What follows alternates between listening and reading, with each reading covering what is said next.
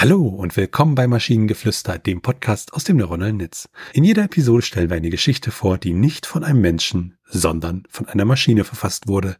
Damit kommen wir zu unserer heutigen Geschichte über Frank und seinen Stein. Frank lebte als einzelgängerischer Einsiedler weit ab von jeglicher Zivilisation, hoch in den unerforschten Bergen von Hiala. Er gehörte nicht zu der Menschenwelt an und genoss die überirdische Schönheit der Natur, das Wildnisleben und die ruhige Einsamkeit der Berggipfel. Aber Frank war kein gewöhnlicher Mann. Seine incomplete Herkunft vereinte das Blut eines gewöhnlichen Sterblichen mit dem eines beherrschenden Titanen.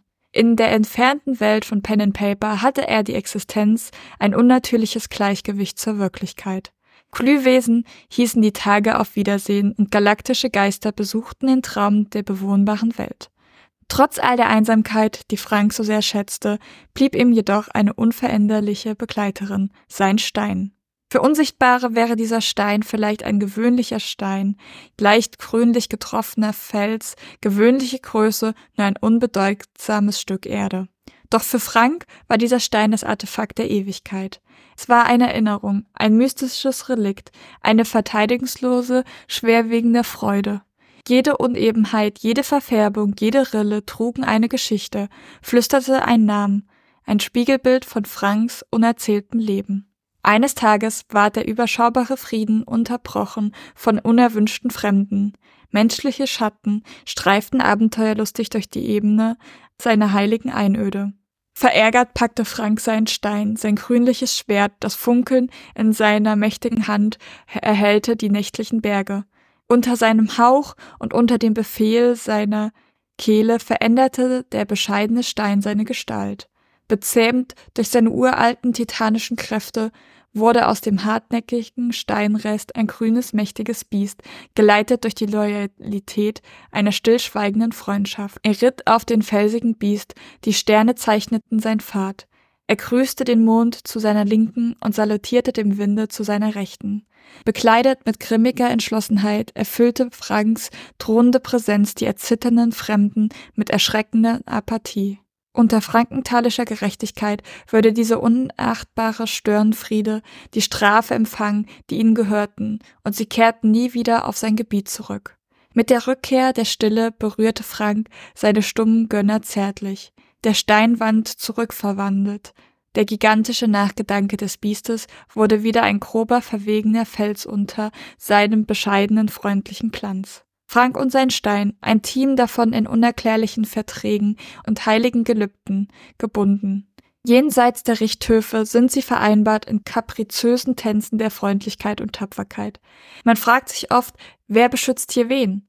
Doch in der rauen Archerie der Berge gab es keine einfache Wahrheit, und in der seltsamen Zugehörigkeit hatte daher jeder seine eigene Antwort zu benennen. In den weiten Ebenen von Pen and Paper gibt es naturgemäß sehr viele ungeschriebene Geschichten und Frank und sein Stein waren eine eigenwillige Legende unter ihnen allen. Ja, Frank und sein Stein ist hier natürlich eine Anspielung auf äh, Frankenstein. Ansonsten, äh, ja, ansonsten, ich bin mir ob der Geschichte unschlüssig. Also es war irgendwie, oh, ich weiß nicht, Einheitsbrei oder irgendwie Geschichte ohne Tiefe, ohne Spannungskurve, ich weiß es nicht. Dem würde ich tatsächlich widersprechen, aber ich meine, das ist ja auch logisch, wenn dir die Geschichte nicht gefällt, ist die Wahrscheinlichkeit hoch, dass ich sie mag. Ähm, ich fand sie tatsächlich ziemlich cool, weil ich halt dieses Bild ganz cool finde, dass halt Frank weit weg wohnt und halt quasi als Freund einen Stein hat und dieser Stein sich aber in ein Biest verwandeln kann, auf dem er dann quasi in die Schlacht reiten kann, wenn es nötig ist. Und das halt einfach relativ am Anfang haben wir noch dann geschrieben gehabt, dass, also stand geschrieben, dass ähm, jede Rille und jede Einkerbung auf diesem Stein Franks unerzählte Geschichte erzählt. Und das fand ich ziemlich cool. Und ich fand auch den, die zwei Sätze. Er ritt auf dem felsigen Biest, die Sterne zeichneten seinen Pfad. Er grüßte den Mond zu seiner Linken und salutierte dem Wind zu seiner Rechten. Irgendwie ziemlich cool. Also wir haben ein paar echt coole Sätze da drin, die ich sehr mag. Und man könnte aus der, alleine aus der Grundidee schon ein bisschen was machen, finde ich. Also der Satz mit dem Salutieren, jetzt wo du ihn noch mal explizit erwähnt hast, ja, doch, der hat was, ja. Ja, wie gesagt, ich finde, ich finde die Sätze, also ich finde, da ist viel Cooles dabei und viel, was man irgendwie weiter verarbeiten könnte. Es ist für eine Fantasy-Geschichte relativ unspektakulär und nicht irgendwie was krasses Neues oder so, aber ich finde sie an sich ähm, ja eigentlich schön. Und wenn ihr Ideen oder Stichwörter habt für eine Geschichte aus der Maschine, zum Beispiel über den Eigenwert, dann schreibt uns eure Ideen per E-Mail an info.t1h.net oder über das Kontaktformular auf der Webseite. Bis zur nächsten Episode von Maschinengeflüster. Bye bye. Tschüssi.